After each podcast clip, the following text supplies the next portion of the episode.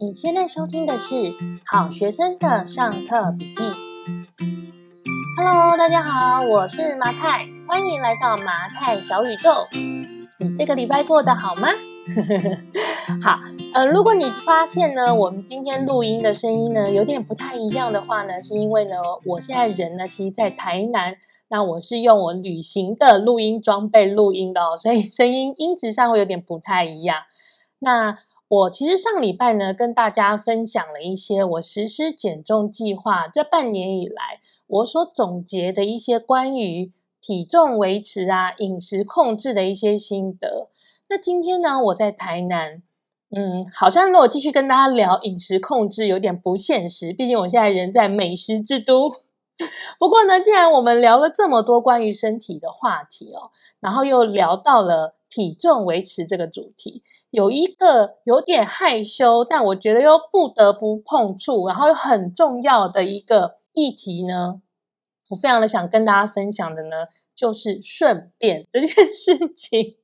大家是不是跟我一样有这样子的经验？我希望你们没有，我希望你们都有幸福快乐的人生。但呢，我其实是一个长期以来备受困扰的一个便秘患者。那其实我原本今天这一集的内容是要放在上一集 EP 一四零里面其中一个部分，但是我这个为了解决我的便秘问题呢，我实在是神农尝百草，我经历了太多太多方法了。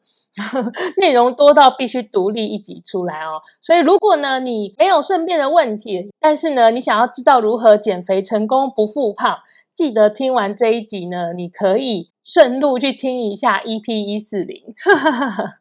好，基本上如果你刚刚开始进入饮食控制的话，尤其是你在控制你吃东西的量，你希望可以达到。热量赤字这样的状态的时候呢，你吃东西的量就会变少嘛，这还蛮容易理解的。所以你吃进身体里面的材料少了，离开你身体的这一些废物，它的量也会减少。那通常你会累积到一定的量，你倒垃圾一定是到了一定的量，你才会去倒垃圾啊。那你如果你垃圾没那么多，是不是倒垃圾的频率就会拉长？所以这件事情虽然听起来这样子去理解很合理。但是上厕所的时间变长，或者是便秘这件事情，就真的会让人很忧郁啊！我知道垃圾没有那么多，可是我就是想要去倒垃圾，因为我不想要垃圾放在我的身体里面。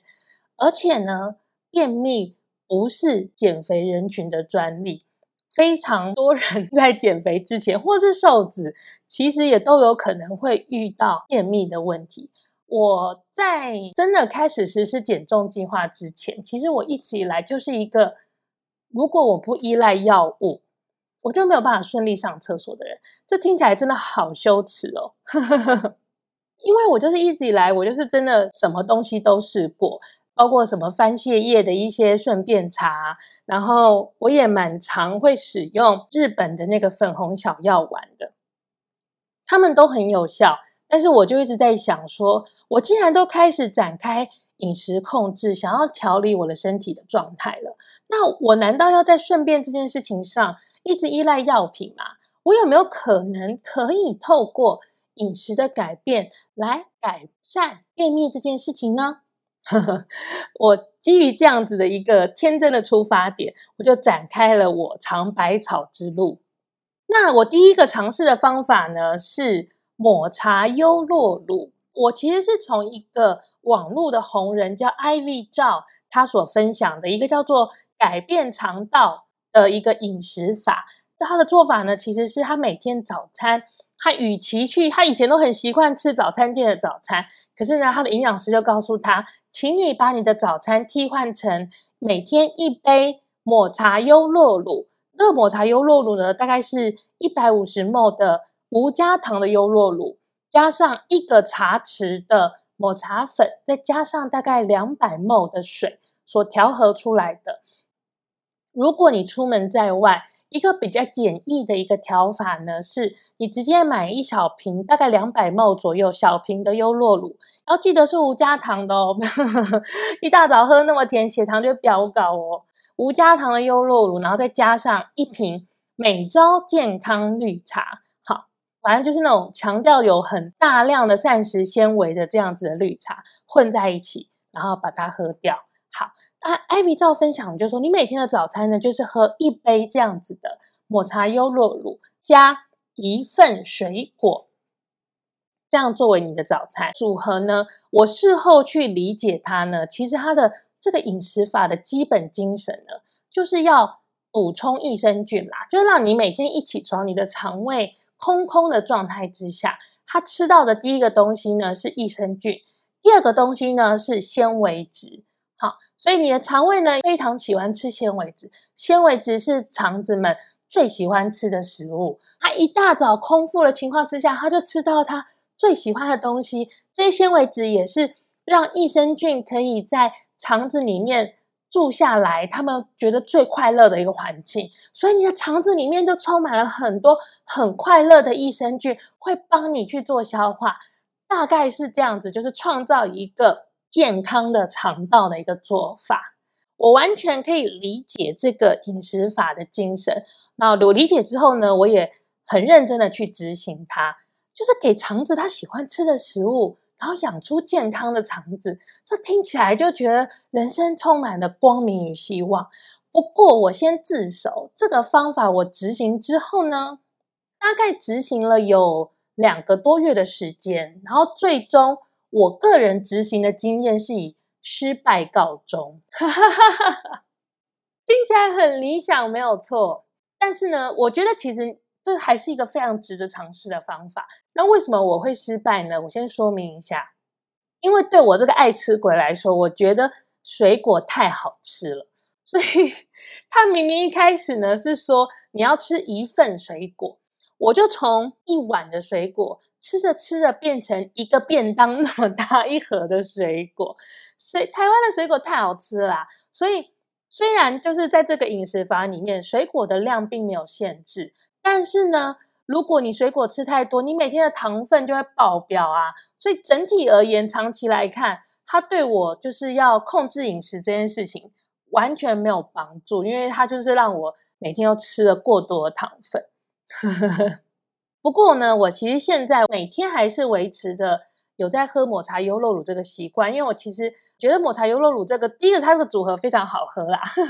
我觉得它当做早餐，就是你第一口吃的。搭配的饮料来说，我觉得这味道是我很喜欢的。抹茶优酪乳喝起来，我其实身体是很喜欢这味道，然后我也觉得很舒服。不过我的问题是出现在我吃太多水果嘛，所以我就不一定会吃水果。我可能会吃，比方说生菜沙拉来代替我想要补充的纤维质。那如果呢，我有想要吃水果的话呢，我就会尽量以分量比较有办法去控制的水果为主，比方说。一次吃一颗的葡萄柚，好，因为葡萄柚一颗的量它是很容易控制的。因为如果我今天想要吃凤梨或是木瓜，就是我可能会一次吃掉一颗，那个量就非常非常非常惊人了。好，那我其实执行这个方法呢，虽然我现在来看我没有持续的进行，不过这方法对我的肠道健康其实是非常有帮助的哦。我在执行这个方法之前呢。我可能常常会超过三天都没有办法很顺利，所以呢，但我是维持，如果到了三天我没有办法顺利的倒垃圾的话，我就会吃那个粉红小药丸，让我的身体能够自动的排空。但我开始喝这个抹茶优酪乳之后，我在没有吃任何小药丸的情况之下，我连续喝，因为我那时候就为了测试这个配方到底有没有效，我就是连续吃了一个礼拜。我头一个礼拜，我完全真的都没有上厕所。但是我在吃了一个连续吃了一个礼拜之后呢，我就可以自己不靠任何的外力的情况之下呢，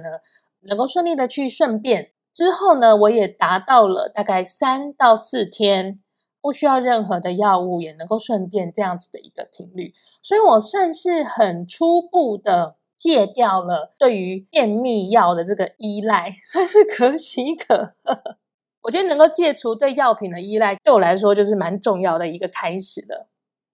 好，接下来呢，我就进入了我的顺便计划的第二步。虽然我开始可以每天自己上厕所了，不过呢，其实我每一次就是整个过程呢，都还是蛮挣扎，然后就弄得满头大汗。那我就看到，我就开始看各种的跟顺便有关的文章，我想要来找到这个解决的方法。那非常多在讨论这个便秘问题的文章，都会提到说，其实想要顺便有三个非常重要的因素，哈，这是缺一不可的。第一个呢是膳食纤维，第二个呢是水，第三个呢，呃，我不知道大家猜不猜得到，其实就是油，油也是很重要，油脂是非常重要的。那我其实那个时候，因为我进入了饮食控制，我一天喝水是至少喝三千 CC，我是一头大水牛。然后呢，我又每天吃了这么多的蔬菜水果，膳食纤维应该很够了吧？我不但吃蔬菜，然后我还会喝什么，吃什么黑枣干啊等等的，去额外的补充膳食纤维。那我就自我诊断，我的问题应该就是我的油不够啊。听起来有点可怕，因为减肥人群都会很自很不自觉的想要去避开油啊，但是我现在却要主动的去吃油，那我到底要怎么做呢？我那个时候呢，找到一个比较可行的方法是，我会每天在我的沙拉里面加一汤匙的亚麻籽油，我就展开了我每天喝一汤匙油的这个计划。我必须要说，如果这个时间点，你进行到你的顺便计划第二步之后呢，你还在执行热量赤字的话，你会觉得有一点点矛盾，因为这一汤匙的油，它的热量可能就在呃一百二十大卡到一百五十大卡之间。那如果你有很严格的限制热量的话，它就会排挤到你吃其他食物的空间。一汤匙的油，你可能可以吃到 maybe 一百二十克的鸡胸肉。那其实是差别蛮大的。那我自己是在这个过程去理解到说，其实控制热量是帮助你去逐渐的找到适合你自己的饮食方法的过程，但它并不是你长期吃东西的指标，因为影响身体的病因太多了，不是只有热量这件事。如果你每天都把你所有的注意力放在热量这件事情上的话，你会变得很难吃东西，然后进而影响到你整个生活的一个。Routine 的规划，既然我为了要顺便，我每天要吃油，我不得不可能会面临我本来设置的这个热量的目标，会因此每天就没有办法好好的去执行的情况之下，那我就必须做取舍。我要把我的焦点去放在我现在要处理的问题上。我现在要处理的就是顺便这件事。我就要让我的所有的选项里面，我就是优先去选择跟顺便有关的解决方法。话说回来，我开始每天在沙拉里面加一汤匙的亚麻籽油之后呢，呃，我个人的经验是真的有变顺畅。我其实一开始吃，然后开始感觉到变化的时候，我觉得好惊讶，就是真的就是你缺的就是那份油，好。你不用用到满头大汗呢。其实我虽然还是维持三四天一次的频率，但是呢，变得比较顺畅一些。我不用就是每天都是很耗尽心力的在做这件事。其实如果你是一个吃麻辣锅会拉肚子的人，很有可能其实也是因为麻辣锅太油的关系吧。其实吃了太油会帮助排泄这件事情，好像还。蛮容易理解的，但是我们却常常在处理顺便问题的时候，去忽略了这个点。好，虽然变得比较顺畅了，可是三四天一次这个频率听起来好像还是不太对吧？虽然医生说 OK 没问题，因为医生都会讲说，正常的排泄状况呢，是从一天三次到三天一次都是正常的，不用追求一天一次，但是。还是会觉得三四天一次，肝胃修固。这个时候呢，我找资料的范围呢，就已经从医学、营养学这个 category，已经往身体进化的这个方向去发展了。我就开始找了各式各样，我为了让自己能够排泄得更顺畅，我就呢开始去找印度阿育吠陀相关的，跟身体排毒有关的一些解决方案。那么呢，在这个 Ayurveda 的这个疗法当中呢，我发现了，就是印度他们在执行身体净化的时候，很常吃的一种超级食物呢，叫做柯子粉。那我接下来呢，就来跟大家分享一下我跟柯子粉相遇的各种爱恨情仇哦。好，怎么去理解这个所谓的阿育吠陀、阿育吠达这个疗法？其实。你用中医去理解它，就会比较容易联想。它就是很像，很像中医。它其实也是一种自然的疗法。然后呢，它有很多东西呢，它不像西医是有被科学验证过的。但实际上呢，又有很多人去说它有效，因为它也是有什么五行啊，然后人体的各种不同的脏器，然后代表不同的，它也有热。然后风，然后水，就是人有不同的特性，等等等等的。基本上，这个阿育吠陀的这个疗法呢，其实就是很像印度的传统疗法，就是很像我们会用中医来做一些疾病的治疗哈。那柯子粉呢，其实就是柯子，柯子呢叫做 Haritaki，呃，Harry Taki 翻的中文翻成柯子，它其实就是柯子这个植物呢磨成的粉末。我当时跟我推荐柯子粉的朋友呢，他本身其实有在做冥想修行。他吃这个柯子粉呢，是他很希望透过这样身体进化的方式呢，来帮助他的冥想达到呃下一个他想要达到的阶段哦。他就跟我讲说，这个其实是可以帮助你进化，然后你身体很清爽的情况之下呢，你做冥想的时候就可以怎样怎样怎样。然后我想说，哦。帮助身体净化，所以也会加速排毒。这听起来就是跟顺便 有很大的关联嘛。那反正我就是要尝百草啊。那印度的超级食物听起来也是不伤身，然后感觉好像很有效。那我就带着这个好奇的心情就买来吃。如果有看过我在 IG 直播的人呢，一定不是第一次听到柯子粉这个东西。我必须要说，柯子粉是一个。超级苦的东西，我很少吃中药，我不知道它跟中药比，就是谁比较苦。但是我是一个很喜欢吃苦瓜的人，所以我觉得我应该吃得苦中苦吧。柯子粉对我来说应该不算什么吧，我这么吃苦耐劳，我应该可以轻松应对吧。没有想到柯子粉的苦，真的是你会打从心底。你压抑不住，你吞进去之后，你就会打开你的嘴说：“好苦哦，它真的好苦哦。”不过，虽然它这么苦，可你吞进去之后，你又可以从你的舌根感受到一股回甘，然后那股回甘的味道，我非常的喜欢。是不是喜欢吃苦味的人都会这样？就有点被虐的那个心情，就是它好苦哦，可是它。全部消失在你嘴巴里之后，所带出来的那个回甘，又觉得啊，是非常有趣的一个吃东西的经验。然后我我很喜欢那个回甘，也影响到我对于那个苦，虽然很觉得很害怕，可是却有办法可以持续的吃它。我呢一开始呢，其实是每天早上起床我就会吃一汤匙，睡觉前我也会吃一汤匙。那我老实说，一开始吃它很苦，而且一开始吃它没有对我没有什么改变，我真的有点快要放弃了。我大概连续吃了两个礼拜之后呢，我有一天突然意识到，我进入了一个每天都可以上厕所的状态。哇塞，这真的是我人生可能十八岁之后第一次，我每天都可以上厕所，不需要依赖。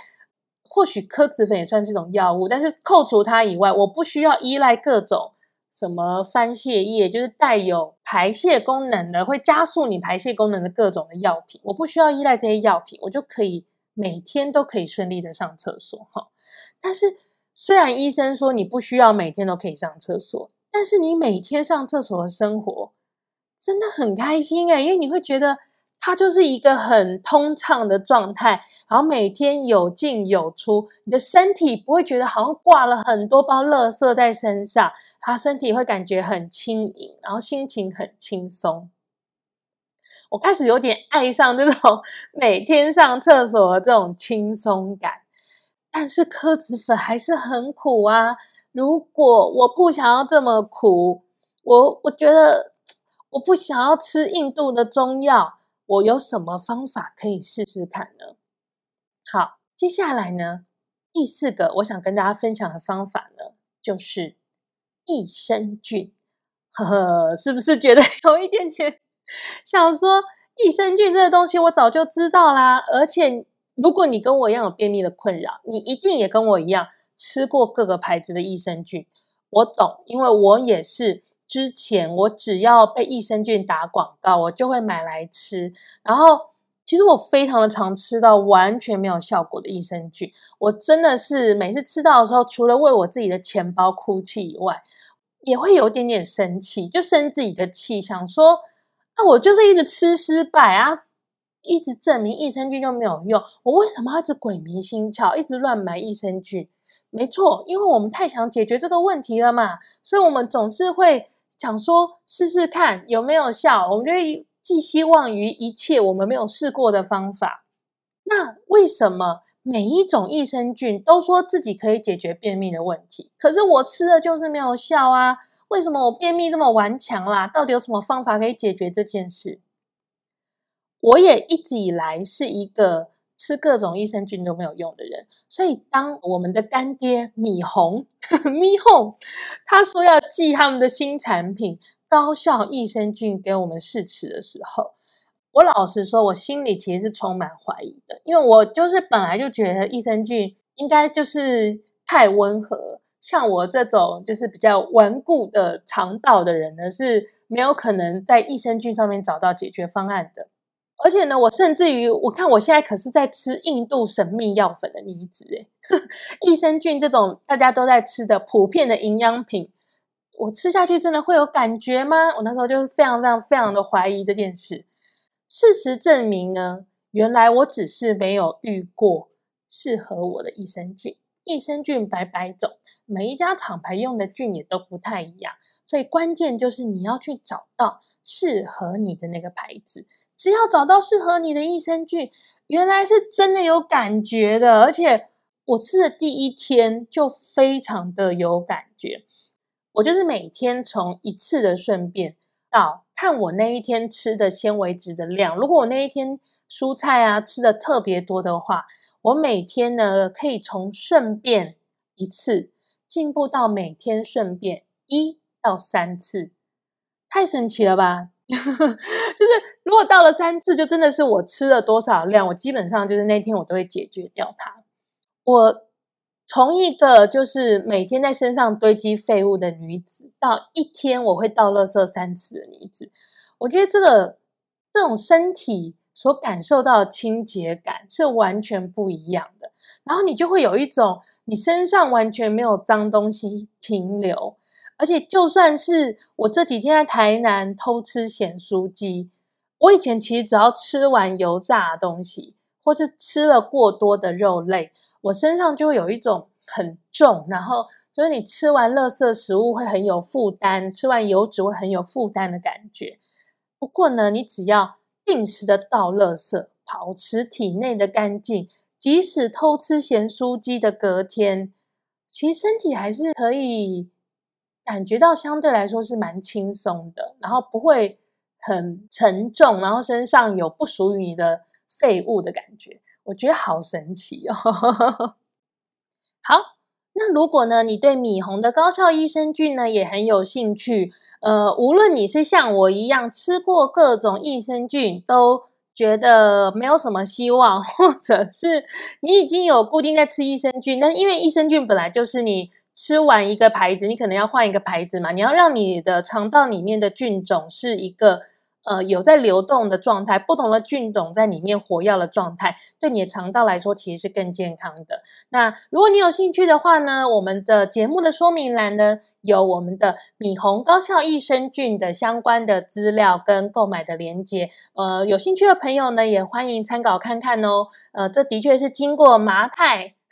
试吃了一个月之后，觉得太赞了，想要跟大家分享的。那如果你呢，也是一个跟我一样在便秘这件这条道路上呢奋战了许久，然后你有什么样的一个很棒的一个解决方案？或者是呢，你有吃过什么样的产品，或者吃过什么样的方法呢？你觉得超有效的，欢迎你留言跟我们分享。我也非常的需要你的分享，因为我觉得在这个保持身体的清爽，或者是饮食控制，呃，顺便的这个道路上呢，哎，很不幸的，我们好像是要一直去更新我们的解决方案，才有办法让身体呢持续的跟上来。然后持续的保持这种清爽的感觉，我非常的期待你跟我分享你的做法啊！我们一起在这个身体健康的道路上一起加油吧！那今天的麻太小宇宙就到这边喽，我们下周见。